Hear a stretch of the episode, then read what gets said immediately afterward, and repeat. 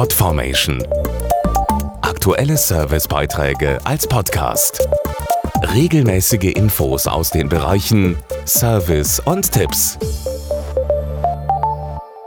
Am 13. Oktober ist der Internationale Tag der Katastrophenvorsorge.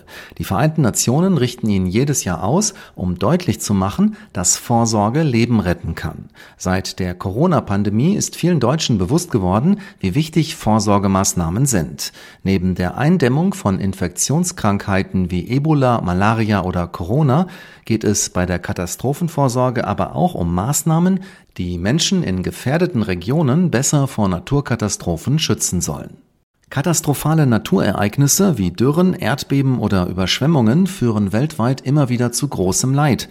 Dazu Manuela Rosbach von Aktion Deutschland hilft, einem Bündnis aus 23 humanitären Hilfsorganisationen. Und leider ist durch den Klimawandel damit zu rechnen, dass ihre Häufigkeit und Intensität noch zunehmen wird. Deshalb wird die Vorsorge auch immer wichtiger, damit aus einer Naturkatastrophe nicht auch noch eine humanitäre Katastrophe wird. Ein konkretes Beispiel ist Indonesien, der besonders gefährdete Inselstaat in Südostasien. Weil es in Indonesien immer wieder zu Katastrophen kommt, wie erst vor zwei Jahren die schweren Erdbeben mit einem Tsunami, legen wir hier einen Schwerpunkt auf die Vorsorge.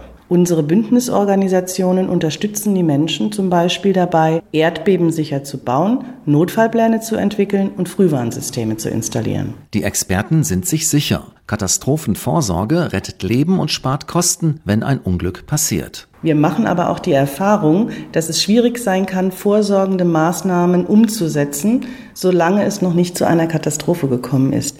Das zeigt sich aktuell auch in Deutschland bei der Eindämmung der Corona-Pandemie. Für eine vorausschauende Hilfe und ihre Finanzierung ist es aber wichtig, dass Vorsorge als Teil der humanitären Hilfe verstanden wird und so auch mehr Unterstützer findet. Mehr Infos auf aktiondeutschlandhilft.de.